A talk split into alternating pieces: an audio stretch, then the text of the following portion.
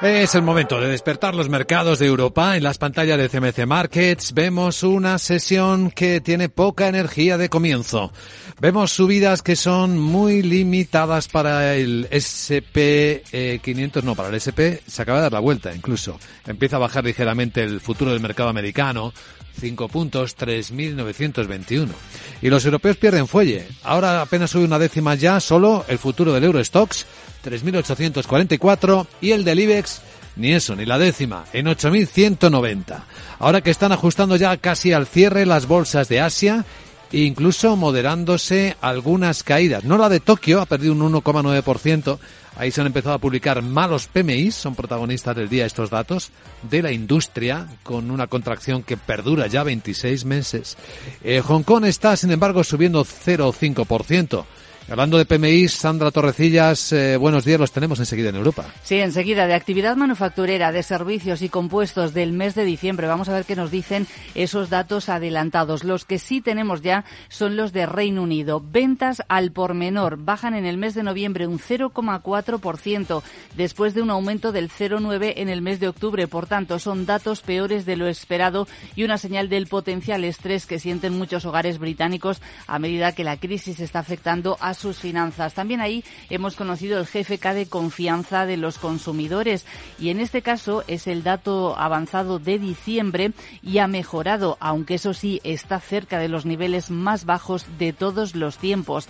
Está en menos 42 eh, probablemente. Y esperamos eh, durante, durante la mañana en la zona euro el IPC definitivo de noviembre y la balanza comercial de octubre. Bueno, pues ahí tenemos esta escena en la que efectivamente las ventas minoristas, peor de lo esperado, pues hacen temer empiezan, a permitirnos medir si hay recesión y cuál puede ser su profundidad, pero en Estados Unidos ayer y hoy en el Reino Unido, pues sí son datos peor de lo esperado. Pero bueno, hay cosas eh, muy buenas y la primera, pues es una felicitación grande a don Pablo García, director de Ibacons Alfa por su paternidad, nueva paternidad. Pablo, felicidades. Muchas gracias, querido amigo. Porque eso es lo importante en la vida. Y luego tenemos esto que es apasionante también, que son los mercados. ¿Y cómo los tenemos, Pablo? pues muy apasionante. Si recuerdan nuestras últimas intervenciones, eh, siempre intentamos hacer el análisis y para los oyentes de Capital Radio explicar qué hacemos, cómo gestionamos los inversores institucionales. Y yo comentaba, digo, bueno, me estaré equivocando, pero yo estoy corto apalancado del Eurostock.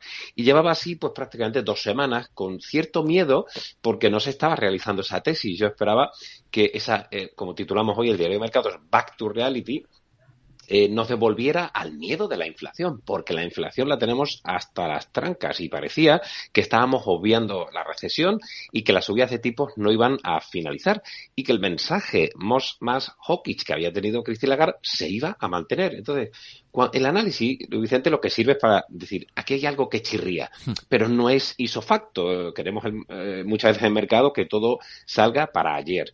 Y a veces pues necesita pues algunas sesiones, algunas semanas. Y así ha sido el caso. Y como siempre digo, el mercado golpea sin avisar. Y ayer pues tuvimos ese 3,5% del Eurostock que nos pone con unas plusvalías en el corto plazo casi del 10%. Y creo y me temo que esto, bueno, los futuros ya hemos visto que no vienen con alegría, porque el mensaje de Lagarde fue contundente y por primera vez, ¿cuántas veces hemos comentado las mentirijillas de la señora Lagarde? Ahora, como hizo también Jerome Powell, está contándonos un poco la verdad de, la situación actual. Efectivamente, pues este es el contexto. Eh, ¿Qué mirar ahora? ¿Los PMI serán importantes? ¿Las ventas minoristas las está siguiendo con atención para monitorizar?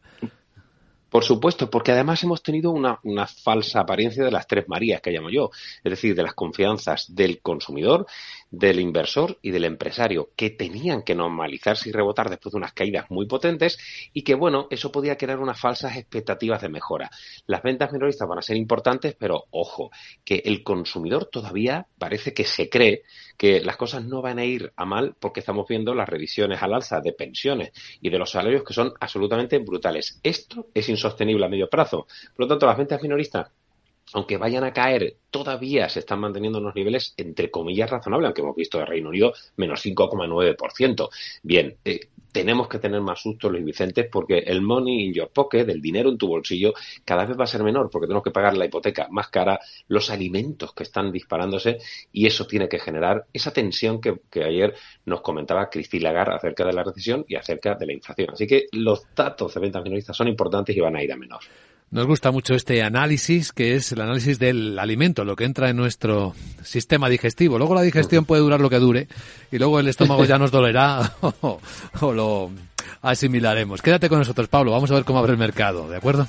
Fenomenal. Eh, vamos a seguir, Sandra, por cierto, a Repsol, que acaba de comprar Asterion Energies. Sí, de esta forma acelera su crecimiento en renovables e incorpora una cartera de 7.700 megavatios en España, Italia y Francia.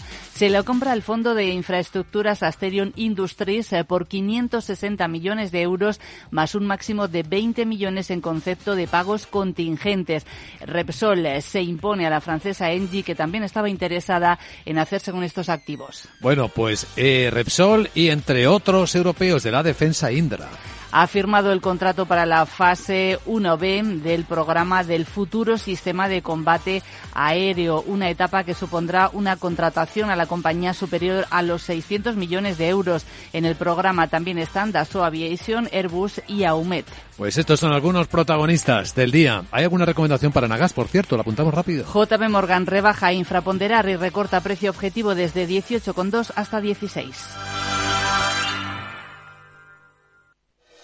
En Microbank, el Banco Social de CaixaBank, llevamos 15 años impulsando pequeños negocios, puestos de trabajo y ayudando a familias con menos recursos a tener más oportunidades. Y lo más importante, trabajando juntos para construir una sociedad mejor. Microbank, financiación con impacto social. En Arquia Banca nuestros clientes son lo primero, por eso les ofrecemos soluciones de inversión personalizadas y adaptadas a su perfil de riesgo. Nuestro método, diseñamos una estrategia a largo plazo, combinando fondos consolidados y diversificados tras realizar un exhaustivo análisis de los mercados y las tendencias globales. Arquia Banca, cuidamos de su patrimonio como si fuese nuestro. Puede consultar los folletos informativos y los documentos con los datos fundamentales del inversor en los registros públicos oficiales de la CNMV, así como en www.arquia.es y oficinas de Arquia Banca. Hey, asistente, busca cómo proteger mis ahorros de la inflación. Hay aproximadamente 19 millones de resultados. ¿Quieres que los lea? Buf, mejor que no. Puedes seguir buscando entre millones de contenidos, pero un asesoramiento de calidad solo te lo dará un especialista. En Renta 4 te ofrecemos un servicio de asesoramiento gratuito siempre que lo necesites. Entra en r4.com y descubre cómo te podemos ayudar. Renta 4 Banco. ¿Quieres más?